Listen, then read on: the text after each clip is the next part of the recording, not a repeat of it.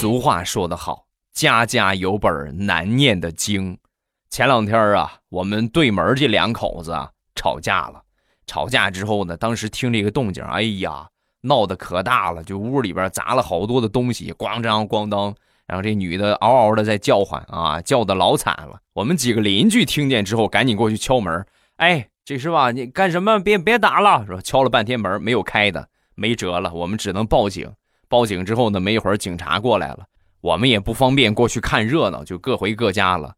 第二天，听说那个女的因为家暴被带到派出所拘留了。我一开始我不敢相信呐，我觉得女的叫的那么惨，不像是打人的呀，对不对？明显是被打的呀。直到那天我出门，碰见我们邻居那个男主人，就是她老公，我一看，我的天哪，眼也肿了，腮也肿了，脸上全是挠痕啊！我问他，我说这怎么回事啊？他还跟我说是猫挠的。我说你这个不像是猫挠的呀，这是老虎挠的吧？啊！